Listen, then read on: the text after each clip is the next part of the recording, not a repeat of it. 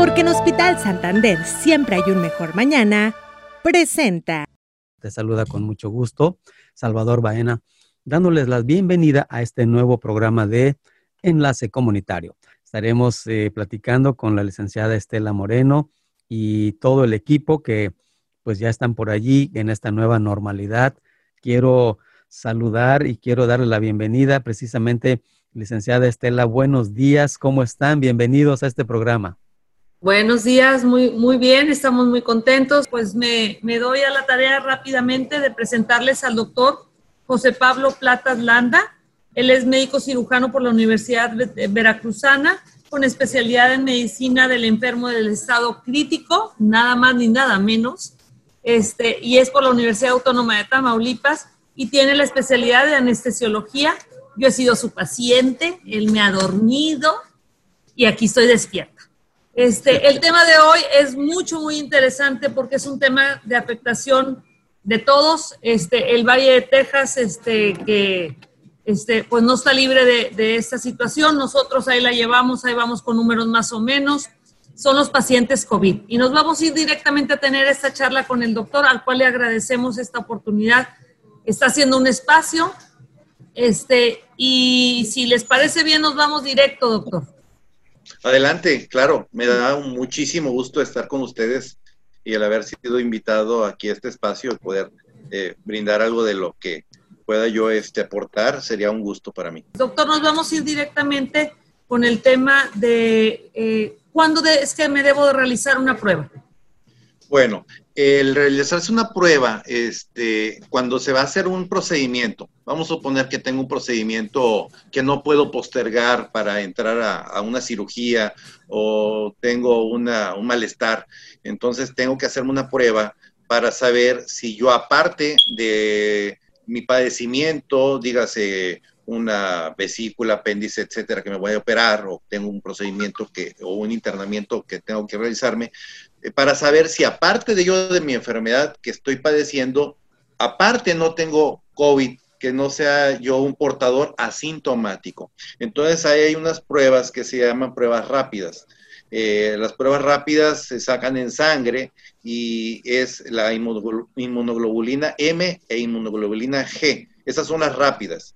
Y entonces si, la, si aparece eh, con, la, con, la, detección de alguna de ellas, sobre todo la inmunoglobulina, inmunoglobulina M, este, el paciente tiene riesgo de ser un portador asintomático y pues él no, no saberlo, ¿verdad? Entonces hay que corroborar con una prueba que se llama PCR, que es el famoso hisopado, es como un, como un cotonete que le meten a uno por la nariz y lo mandan a, analizar y ese estudio tarda de tres a cuatro días y bueno, es la corroboración para detectar si existe el virus en nuestro organismo.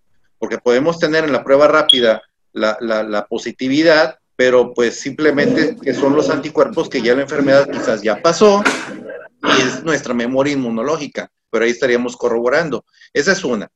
La otra es para hacernos el, examen, es, sería exámenes de pesquisa que de repente se están haciendo en algunos personales, personajes de salud o en algunos este, trabajos, eh, o en caso de que yo empiece con algunas manifestaciones clínicas sospechosas. ¿Cuáles son las manifestaciones clínicas sospechosas? Pues hay varias, ¿verdad? Escurrimiento nasal, síntomas como de gripe, sensación de falta de aire, em, hay alteraciones también digestivas. Al ser esta una enfermedad viral, eh, puede darnos también una manifestación digestiva. Hay gente que empieza con, con problemas de tipo de diarrea, este, eh, y, malestar digestivo. Y entonces, pues bueno, eso pudiera ser un inicio de COVID con manifestaciones de predominancia digestiva. Hay que recordar que como es un virus, este, la predisposición o predominancia de esta ah, enfermedad, nos vamos más por lo respiratorio, pero al ser un virus también puede tener ciertas manifestaciones digestivas.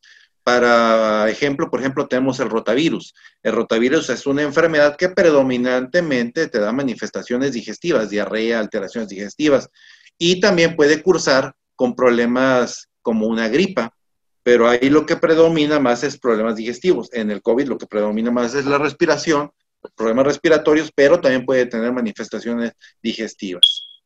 Entonces es cuando vamos a hacer principalmente los, los, exámenes. Entonces, para recapitular, son dos tipos de exámenes. En sangre, que son las pruebas rápidas, inmunoglobulina M y la inmunoglobulina G. Y la prueba para sensibilidad de, para detectar el, virus en el organismo, que es la PCR, que es el, el hisopado o el cotonete que te meten en la nariz. Correcto, doctor. Y la pregunta ahorita que usted nos decía que cuando uno se va a someter a un procedimiento, ya sea de la vesícula, el apéndice, no sé, cualquier otro tipo, hasta, eh, hasta una maternidad seguramente, o, cesáreas, sí. o una cesárea, este, pues uno debe de hacerse una prueba para precisamente para que la atención que vaya a tener el paciente, pero también el equipo y el cuerpo médico y la atención que se le vaya a brindar posterior al, procedimiento, este, sean eh, de tal manera que estén cuidados o que estén, cubran ciertos protocolos. Lo, me imagino que es de esta manera. Ese es el objetivo. El objetivo es la seguridad para el paciente y la seguridad también para los familiares y para el personal médico, porque, vuelvo a repetir, vamos a poner, un ejemplo, una, algo que no se puede postergar, una embarazada que está ya a término, este, y que tiene, pues tiene que, que, salir ese bebé y que por alguna causa tiene que ser sometida bajo algún procedimiento quirúrgico, dígase una cesárea, por cesáreas previas, porque el producto venga muy grande, etcétera. Eso lo, lo, el ginecólogo, este, o incluso un parto, ¿verdad? Un parto normal. Eh, todo paciente que llega a un, a un hospital en estos momentos no sabemos si trae eh, o no este, eh, la, afección, la infección, porque podemos estar infectados, mas no afectados. ¿Sí? No sé si, si me explico. Podemos tener el, virus, pero ser asintomáticos. Y al ser portadores de ese virus, podemos transmitirlo. Podemos transmitirlo a los, a los este, familiares o al personal de salud que nos está atendiendo con todo y las maniobras de protección. Entonces, para poder nosotros cuidarnos y cuidarlos a los enfermos y a nosotros mismos, debemos de saber. Eh, y la única manera de poderlo saber es hacer exámenes de pesquisa. Eh, se hace una pequeña interrogatorio del paciente, si ha tenido o no ha tenido manifestaciones, dígase escurrimiento nasal, tos, fiebre, cefalea, que es el dolor de cabeza, dolor del cuerpo, dolor de huesos, este, diarrea, etc.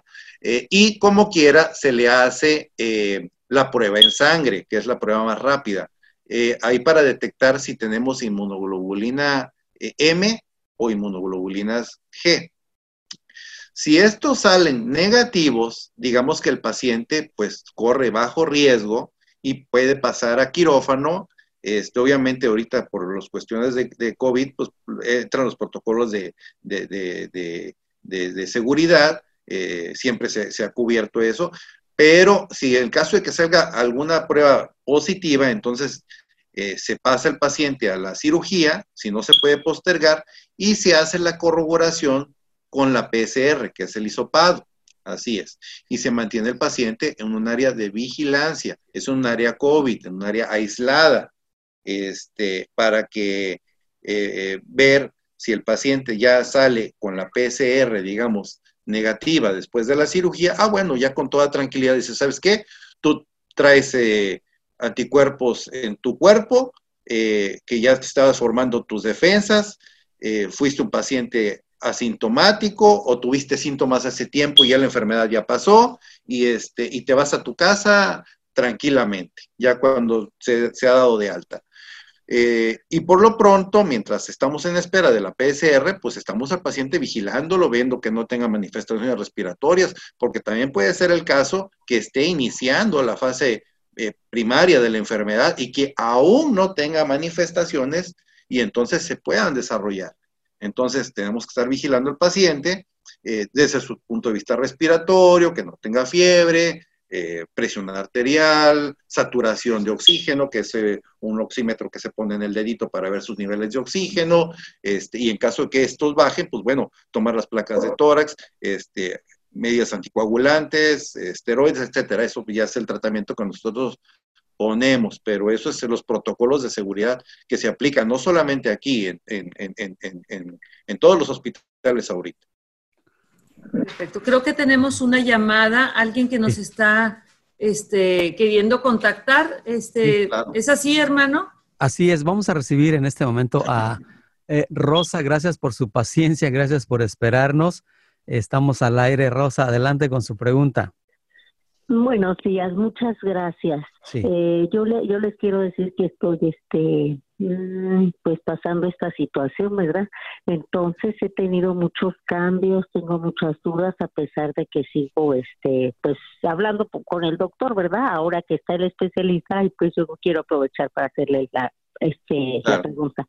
Eh, doctor, estoy, de repente sudo tanto, tanto, pero ha sido casual, pero no crea que son este, eh, como cuando uno tiene bochorno o algo así, ya tengo 59 años, ¿verdad? No, doctor, fíjese que hágase cuenta que es un charco de agua que este, hasta la puedo agarrar con la mano, así hago el puñito y como que la puedo agarrar con la mano y no sé por qué tengo esa sudoración tan extrema, pero casualmente. También le quiero decir que nunca me había mareado y ayer me pasó eso, me mareé y ya tengo 10 días, me hice el examen el 16 me dieron la respuesta los tres días como usted lo indicó y posteriormente pues a tomar más medidas y etcétera, etcétera. Lo que le quiero conversar es que tengo mucha inquietud porque ayer me dijo el doctor que es posible que yo pueda pasar hasta otros 15 días más en casa, pero le quiero decir que he estado en cama porque sí me he sentido eh, débil, he tenido muchos cambios y estoy espantadísima. Entonces, pues esa es mi pregunta, doctor. ¿Y, qué pasa posteriormente cuando este al mes me puedo volver a hacer el examen? Porque según el 30 ya se me se me quitó o algo así, pero con esto que estoy pasando, quién sabe, doctor. Muchas gracias, bendiciones, gusto saludarles. Muchas gracias. bendiciones. Este tipo de enfermedad deja una, no solamente es, es eh, la enfermedad cuando, cuando te da, sino que desencadena una serie de respuestas inflamatorias a nivel del corporal que causa muchos, muchos cambios. Eh, eh, principalmente, la principal causa de todas las manifestaciones de la enfermedad es una cosa que se llama respuesta inflamatoria sistémica, porque el virus, lo que se ha visto es que eh, libera o, hace que las sustancias proinflamatorias que nosotros tengamos en el cuerpo se disparen de una manera completamente descontroladas. Hay unas sustancias que regulan estas, estas respuestas, se llaman citoquinas, se disparan de manera descontrolada y son las que desencadenan todas estas reacciones a nivel respiratorio, a nivel, a, todo el cuerpo, ¿va? Porque cuando uno se, digamos, eh, si voy caminando, me tuerzo el pie, pues se me inflama nada más el pie. En, este, en esta ocasión, en esta situación, nosotros liberamos sustancias proinflamatorias en todo el cuerpo. Entonces hay una inflamación, una cascada inflamatoria a nivel de todo el cuerpo. Te da manifestaciones respiratorias, te da manifestaciones circulatorias, te da manifestaciones a, nivel cardíaco. También hemos visto pacientes que les da miocarditis. Eh, como la hermana mencionaba, este, eh, al, estar eh, de una manera descontrolada el cuerpo, pueden cursar con varios sintomatologías sudoración extrema, este, por alteraciones glandulares. Eh, hemos visto pacientes que se les cae el pelo de una manera importante porque hay una vitaminosis muy importante. Pacientes que pierden muchísimo de peso porque cuando tienen manifestaciones respiratorias, uno, se les va el, a algunos se les va el, el, gusto, este, el olfato, la comida no les sabe, pierden el apetito, eh, y esos son los, digamos, los, los que les va hasta cierto punto bien, que no tengan manifestaciones respiratorias, porque los que llegan a tener manifestaciones respiratorias y sienten que les falta el aire, el aumento de trabajo respiratorio a veces eh, puede llegar a ser tan grande que el, paciente está jalando aire, jalando aire, y eso lleva a un consumo de energía tremendo. No es poco común pacientes que empiezan con las manifestaciones y pierden 5, 7, 10 kilos de peso y al término de la enfermedad acaban todos pues, pues eh, flacos, muy delgados, eh, se sienten débiles, este, entonces no nada más es, ok, ya pasó la enfermedad, este, y ya, ya, ya no pasó nada, no, el cuerpo, la enfermedad te deja secuelas, te deja secuelas, em, y eso es, digamos, de la enfermedad. Hay secuelas que tenemos que ver también de las enfermedades que el paciente tenga aparte del COVID. ¿A qué me refiero con esto? Bueno, si yo tengo COVID, pero aparte de esto soy hipertenso, soy diabético, padezco eh, artritis reumatoide, tengo lupus. Entonces, todo esto, la enfermedad previa, se descontrola con el COVID. Entonces, no nada más es este el, puro COVID, es se descontrola el cuerpo y se descontrolan las enfermedades previas que, de esto emanan. Y también tenemos que ver los efectos secundarios de muchos medicamentos que se están usando para tratar el COVID. Uno de los medicamentos más comunes que estamos usando para, para, los pacientes graves es, este, por ejemplo, los esteroides. Y estamos teniendo eh, en, el, en el, después del tratamiento mucho problema porque muchos pacientes quedan con mucha gastritis, este, descontrol de la glucosa, descontrol de la presión, eh, cosas inherentes a los tratamientos, ¿verdad? Eh, pacientes que hemos tenido con anticoagulantes y de repente pues traen alguna úlcera y presentan algún sangrado. Entonces, eh, es algo complejo eh, los, los, manejos, pero es por eso que hay que ver, pacientes graves o, o, con cierta gravedad en el hospital. Pero como dice la hermana, ¿por qué se debe? Bueno, cada paciente es, es, distinto y no solamente es el, la enfermedad, son los efectos secundarios que queda de la inflamación del cuerpo, ¿sí? Y yo, yo, yo le pudiera atribuir a esa situación. Otra de la pregunta que está diciendo la hermana es que si es conveniente que al mes se haga la prueba nuevamente. Ahí yo le recomendaría que hiciera el hisopado, lo que es la, la, la, colocación del, del, del, del cotonete en la nariz, porque ahí hemos visto pacientes, pues, bueno, ¿cuándo me voy a dar yo dar de alta? Así como dice que ella se hizo el examen hace 10 días, que le tardó 3 días, que posiblemente salió positivo, porque no, no especificó si le, se le positivo, yo asumo que sí. Este, ¿Cuándo me voy a dar de alta? En un paciente que tiene sintomatología leve, podemos suponer, yo estoy enfermo tres días, pero me dio leve, tos, un poco de calentura, un poquito de dolor de cabeza, me hice la prueba, salió positivo, pero tuve síntomas tres, cuatro días, cinco días a lo más.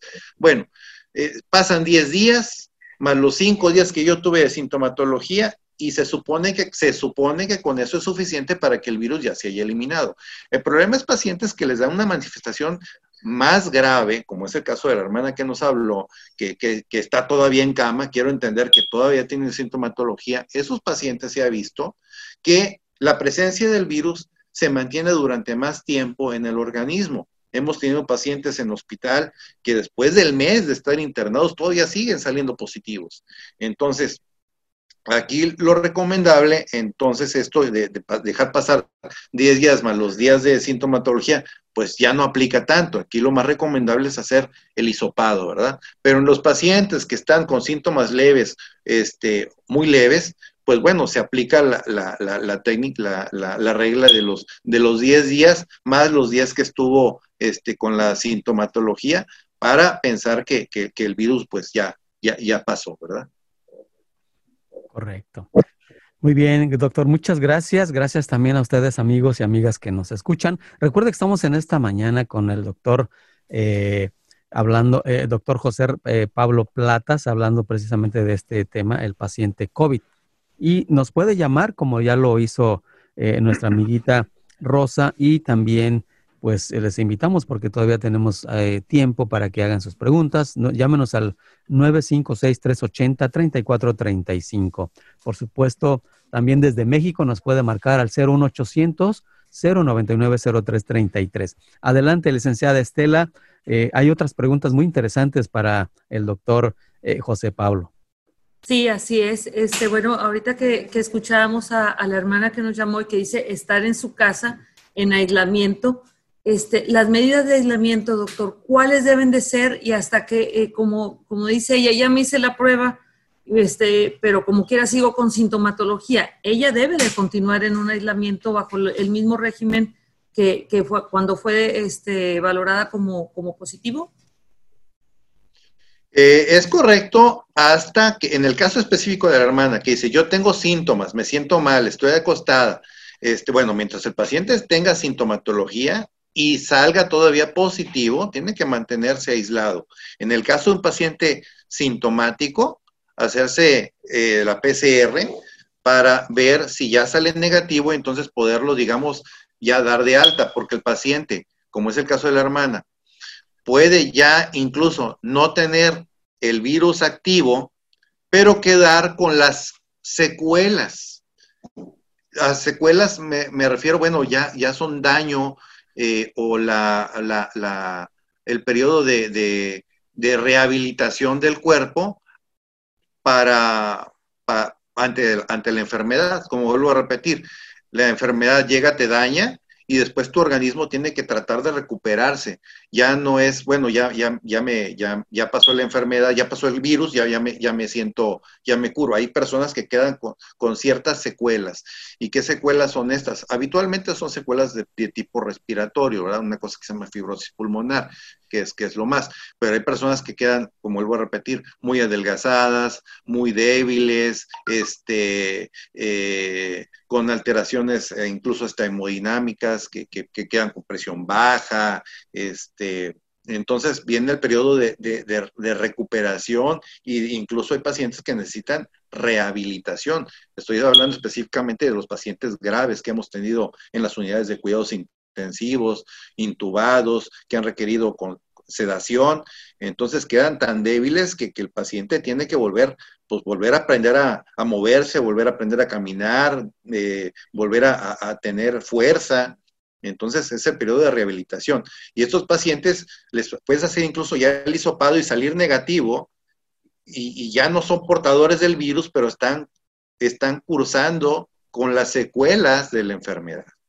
Entonces, bueno. Y ante, y, ante este, este tipo de secuelas, seguramente deben de, me imagino que, deben de llevar un, un, un asesoramiento médico, vaya, un, cuidado para poder recuperarse totalmente y, no ser susceptibles a otros padecimientos en las temporadas que ya se acercan.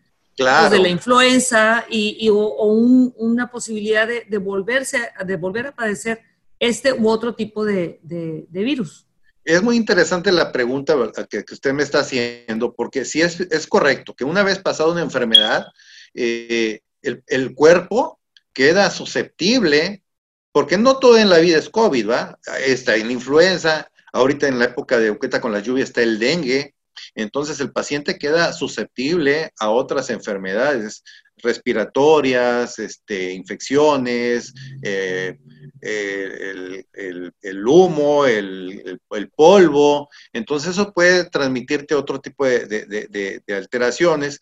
Eh, vamos a poner, yo padecí COVID, quedé con los pulmones pues, más o menos débiles, entonces este, me voy a una, pues, una carnita asada que ya me siento bien, ya mi sopado salió negativo. Eh, y de repente me pongo ahí junto al asador y empiezo a respirar el humo y empiezo tose y tose y tose y me da un espasmo bronquial.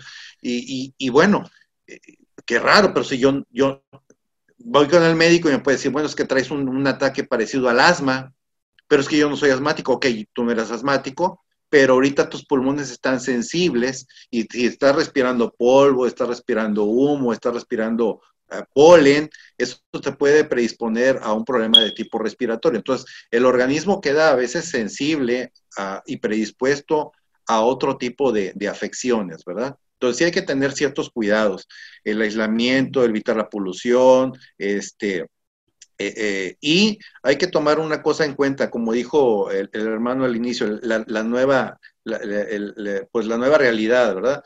El hacer el, aseo tiene que ser nuestro nuevo modo de vida, El lavado de manos, este, eh, los saludos, la distancia social, este, mm. todo esto, al menos por el momento yo creo que sí va a tardar tiempo en, poder, poder adquirir otra vez nuestra, nuestra rutina del día a día, mm.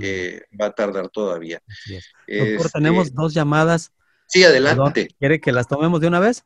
Claro que sí. Claro que sí. Bueno, vamos a, tenemos una anónima. Muchas gracias de Mission por su paciencia, gracias también. Adelante con su pregunta, eh, estamos al aire.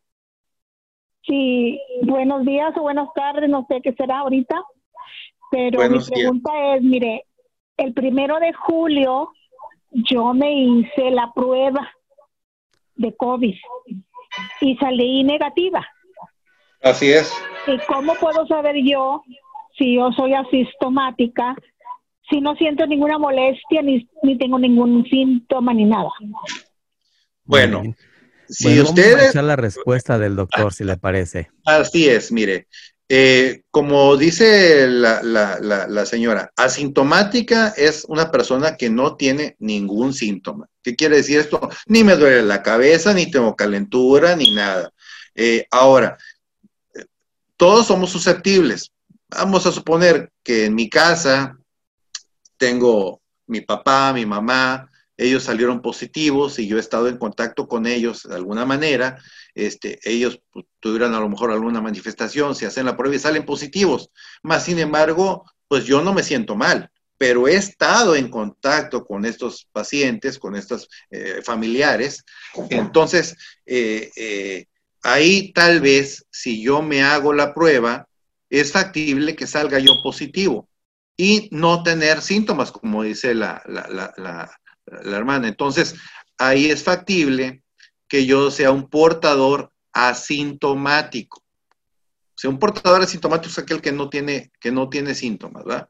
Estos son, digamos, eh, es por eso que esta enfermedad se ha propagado mucho, porque al yo sentirme bien, pues yo puedo hacer mi vida de manera normal, y, pero yo no me siento mal, yo no tengo por qué eh, cuidarme, si yo no tosido, no tengo calentura, y, pero, pero al ser portador asintomático yo puedo transmitir eh, eh, la enfermedad por las fomites, es las, las gotitas de, de, saliva al hablar, este, me agarro la nariz y agarro alguna cosa y esas cosas pues la agarra alguien más y de esa manera se puede transmitir.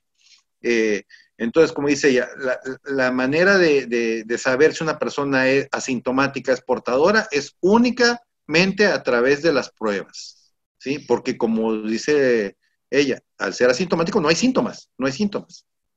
Así es. Muy bien.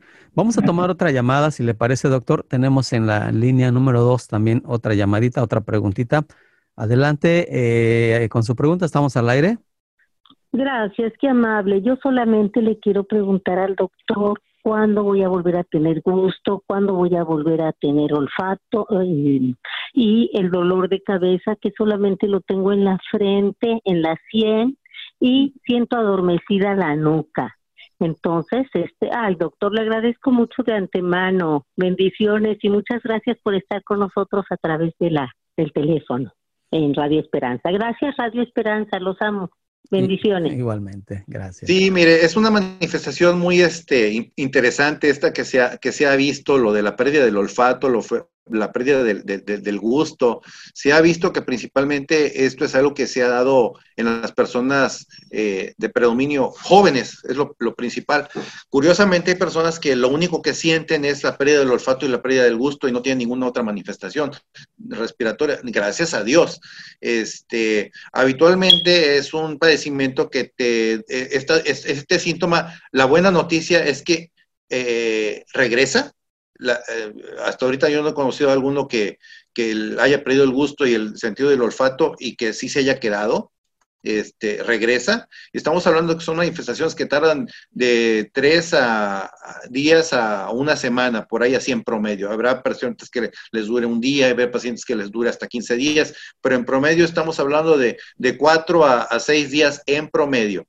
Eh, con respecto al dolor de cabeza, la cefalea, habitualmente estamos hablando de lo mismo, ¿va? En, manifestaciones leves, manifestaciones leves, porque depende de la severidad del caso, como vuelvo a decir.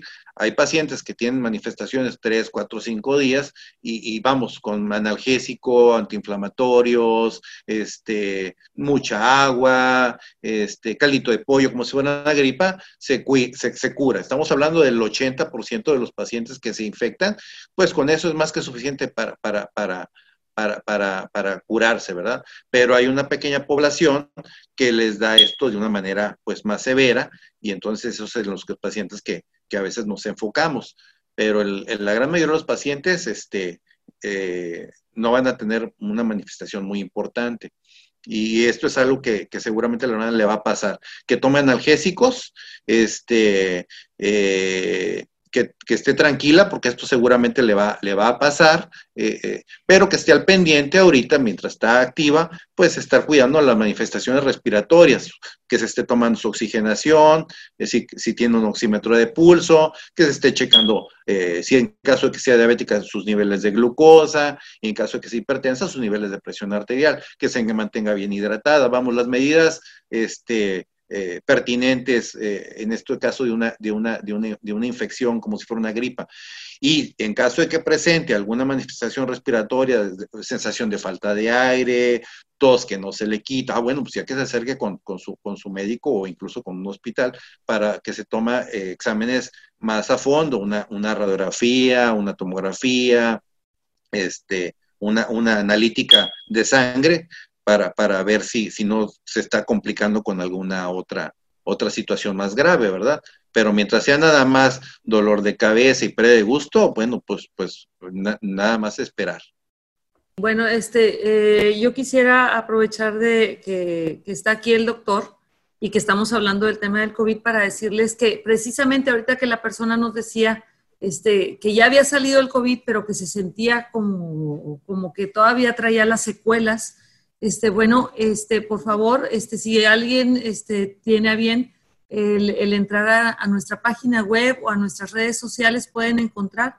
Tenemos ahí unos programas eh, post-COVID que son precisamente para las personas que ya tuvieron COVID, pero, pero hay que reforzar este sistema, ver cómo quedaron, qué tanto hay alguna lesioncita o algo que, que atender que sea oportuno precisamente con el tema de siempre, es prevenir es tratar de, no caer en algo más grande posteriormente si ya tuvieron la, fortuna de salir adelante, bueno, el, que tengan una, una, continuidad en la atención médica. Y todas las personas que ahorita nos están escuchando y que por alguna razón no se están comunicando o no les es posible en este momento, pues ya saben que pueden comunicarse con nosotros a través de nuestro teléfono o nuestro WhatsApp, que es el 011 521 899-921-6700 o a través de nuestras redes sociales y nosotros le haremos llegar sus inquietudes al doctor precisamente para resolverlas. Ese es un, un, tiempo y una época de prestarnos atención en la parte física, este, precisamente para poder llevar una, vida saludable. Y yo le quisiera preguntar al doctor, estamos hablando del paciente, pero ¿qué hay del cuidador, de la persona que está atendiendo al, al paciente a, quien tiene COVID y que está en casa. ¿Qué medidas debe tener él y qué medidas debe de observar en el paciente para, para eh, si es que es necesario trasladarlo a una institución de salud, a un hospital, cuál es el preciso momento con la idea de que no lleguen tarde o, este, o que se sienta seguro que está haciendo el cuidado correcto? Bueno, primero que nada, los cuidados que necesita tener el cuidador. El cuidador tiene que tener, eh, eh, hay que tomar en cuenta que eh, el virus se transmite por las mucosas y por la, por, la, respiratoria. En todo caso, el uso de cubrebocas, un cubrebocas de preferencia N95, ese es, es importantísimo. El aseo de manos cuando tú tocas al paciente y cada vez que lo tocas, Después de eso hay que, hay que, hay que asearse las manos. Eh, el uso de, se recomienda el uso de, lentes y si es posible gogles, este, también para el cuidador.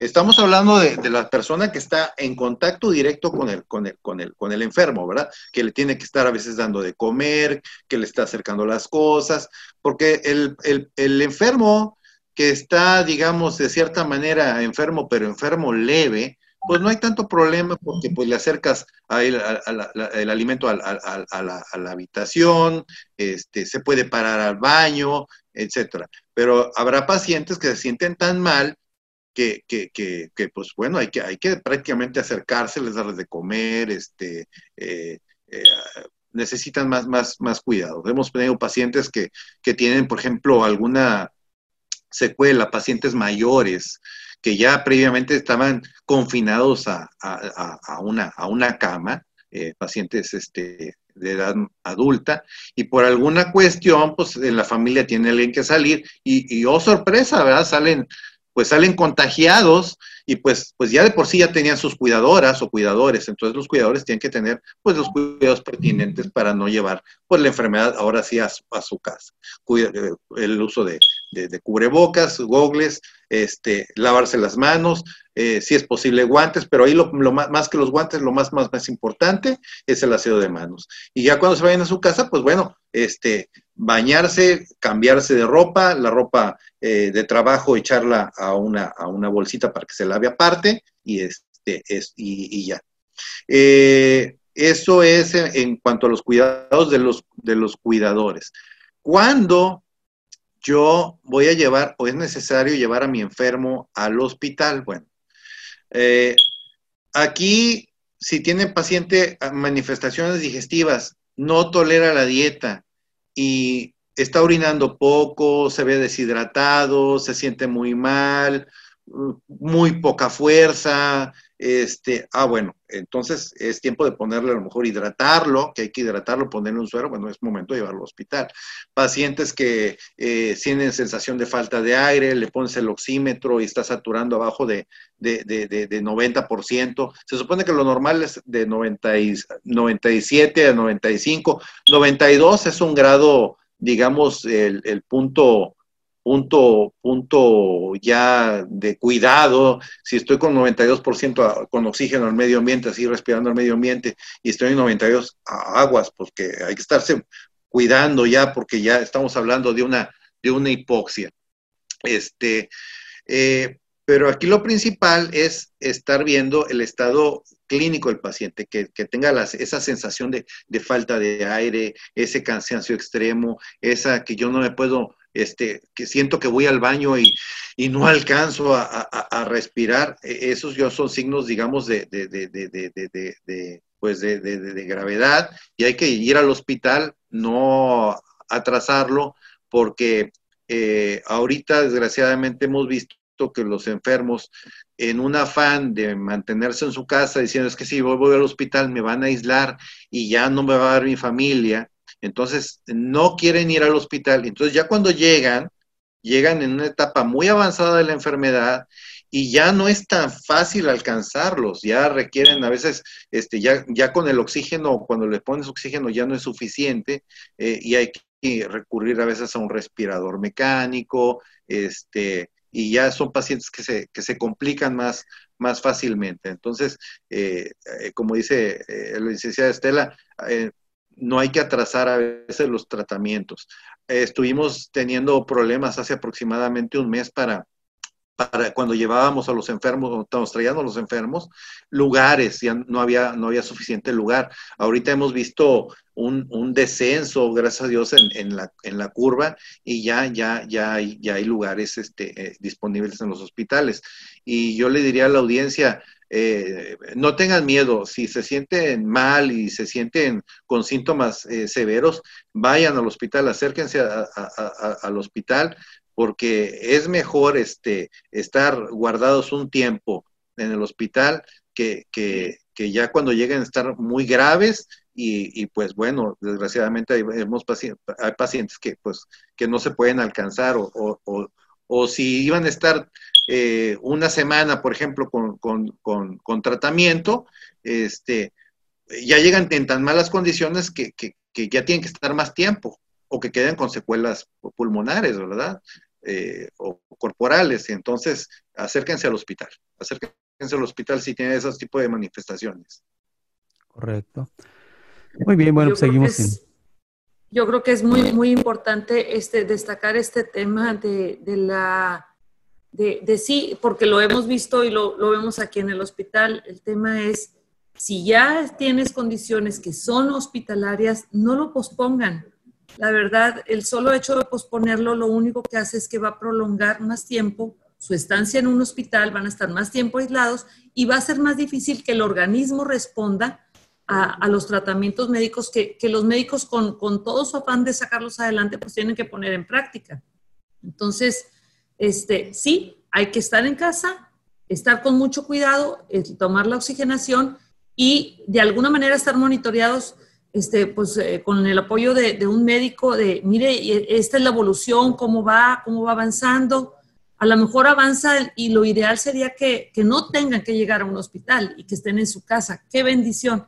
pero si no, que lleguen oportunamente para, para evitar que lleguen tarde, o sea, que lleguen y que tengan que ser, pues como dicen, ser, ser de estas personas que desafortunadamente pues, requieren de un ventilador mecánico y que las cosas se van complicando cada, cada vez más.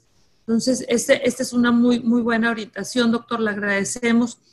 Y, y, en el caso de que sabemos que es el aislamiento, que, que las personas no van a estar acompañadas, este, y, y, el familiar a veces no, no logra este, pues dimensionar el por qué no puede estar cerca. Yo quisiera que, que nos ayudara usted con la parte médica para explicarles el por qué en una institución, en cualquier hospital, esa es una condición que, debemos de tomar en cuenta, el, no, no, no familiares de, de pacientes COVID en, en, las habitaciones COVID.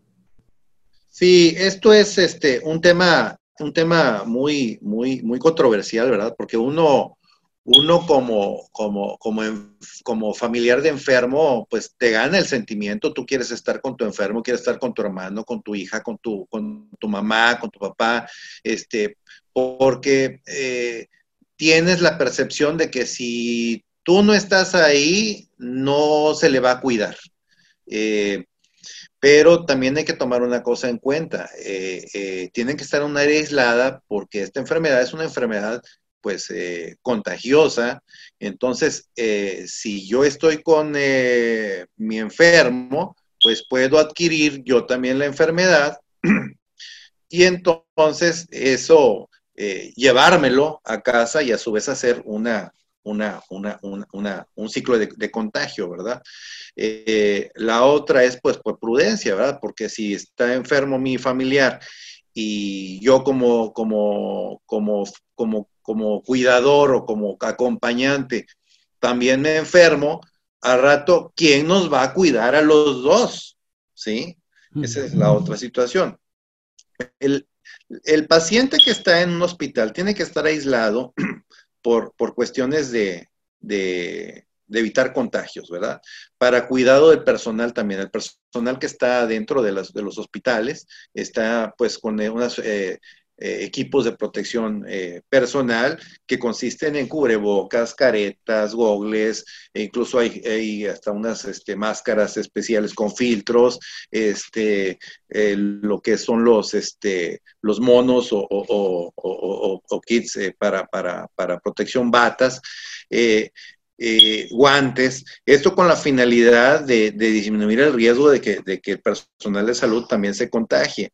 Y, es bien importante que estos pacientes, eh, eh, los cuidadores, eh, que están cuidando a uno y a otro, otro, cuando van de un paciente a otro, a pesar de que tengan el kit, a pesar de que tengan el equipo, se lavan las manos, se hacen su, su, su, su aseo con gel bactericida para ir a ver a otro enfermo. O sea, no solamente el hecho de que yo como cuidador ya me estoy, ya me estoy protegiendo, porque también tengo que proteger a un enfermo y a otro para no estar diseminando enfermedades a su vez entre cada paciente. Porque no solamente todo es COVID, a lo mejor está en el área COVID, pero alguno podrá tener algún contagio con alguna bacteria, algún otro podrá tener este, alguna otra, otra enfermedad, este, eh, además de, entonces, como son pacientes que son susceptibles porque tus defensas se bajan, entonces puedes adquirir algún otro tipo de enfermedad. Entonces, eh, no solamente es proteger al, personal de salud, sino el personal de salud a su vez tiene que cumplir con protocolos muy estrictos de limpieza para evitar una cosa que se llama infecciones cruzadas. Así es. Correcto. Muy bien, doctor. Bueno, pues amigos y amigas, todavía tenemos unos minutos más para que ustedes nos marquen. Eh, estamos eh, pues dándoles también esta oportunidad para que sigan marcándonos al 380 3435. Eh, licenciada Estela, no sé si quiera eh, agregar algo acerca del hospital, darle los números de nuevo. Sí, yo quisiera aprovechar este, este tiempo, ya es el tiempo final de, la, de, esta conversación muy interesante con el doctor de un tema pues este, actual y que lo estamos viviendo y con el que tenemos que aprender a vivir y a convivir seguramente, porque pues esto no, llegó para quedarse por una buena temporada. Mm. Entonces, este, yo quisiera comentarles a, a, los radioescuchas, este, no todo es COVID, sabemos que hay otro tipo de enfermedades y padecimientos que no deben de, de también postergar su atención, porque si bien es cierto que, bueno, al principio teníamos medidas que no nos movilizáramos mucho y todo, pero no puede uno dejar de atenderse médicamente y pues por ello que sabemos que hay ciertas restricciones para las personas que viven del otro lado de la frontera en, Estados Unidos y acuden a, recibir una atención médica acá con nosotros en, Reynosa, específicamente con nosotros, este, pues estamos a sus órdenes. La verdad es que sí cubrimos, les pedimos este, cubrir ciertos requisitos y ciertos protocolos por el bien de todos y, les pedimos que los tomen de la mejor manera. Este es el tema de realizar un cuestionario, el, pasar por un filtro al ingresar a cualquier institución de salud, no, no solamente es al hospital, sino a cualquier institución, y seamos proactivos, ayudemos a que esto fluya de la mejor manera, utilicemos siempre nuestro cubrebocas, este, el gel antibacterial está en todas las entradas de todos los lugares y si no traer uno en bolsa con la idea de protegernos a nosotros y proteger a los demás el, uso de los lentes, este, todos, este, adaptarnos a este, a este tema y este esquema. Cuando ustedes tengan la necesidad de venir a la consulta o a un rayos X o a un laboratorio del hospital, les pedimos por favor, porque sabemos que ahorita tenemos una restricción por la autoridad sanitaria en el tema del ingreso y movimiento de, de vehículos, este, se comuniquen con nosotros y nosotros proveemos la mecánica para que ustedes puedan venir y atenderse de la mejor manera sin que haya ninguna, ninguna, ningún problema. Entonces, por favor, comuníquense a nuestras redes sociales y, les daremos el seguimiento oportuno para que puedan venir y atenderse. Con mucho gusto. Muy bien. Bueno, pues muchísimas gracias, eh, licenciada Estela, eh, doctor eh, José Pablo. Gracias, gracias por este importantísimo tema que es muy actual, muy relevante y muy necesario que nuestros amigos, nuestro eh, auditorio, pues tomen las medidas necesarias y sigamos cuidándonos. Pues eh, muchas gracias por haber estado con nosotros. Una gran disculpa por esas fallas técnicas, pero gracias a Dios ya estamos aquí recuperando pues todo el tiempo y, aparte pues un buen, buen tiempo que pasamos escuchando al doctor. Gracias, licenciada. Pues no sé si hay alguna palabrita final de parte del doctor. Eh, pues sí, eh, yo quisiera ahondar una situación. En estos eh, tiempos, con, la nueva, con las nuevas medidas de, protección, ya aparte de lo que es tener, en, por ejemplo, en la casa se tenía siempre un termómetro, después un baumanómetro, que gracias a Dios ya, ya son más asequibles, ya hay de pilas. Yo ya actualmente sería muy conveniente tener, al menos en la familia, por cada familia, un oxímetro de pulso. Nos va a servir para, pues, para ver la oxigenación, para ver la frecuencia cardíaca, este, nos va a sacar de, muchos problemas, este, eh, con la tecnología que cada vez se va haciendo más, más asequible, este, yo creo que ya es algo de lo que, de lo que, de las nuevas cosas que se tienen que, ir implementando en, los cuidados este, del, hogar, ¿verdad?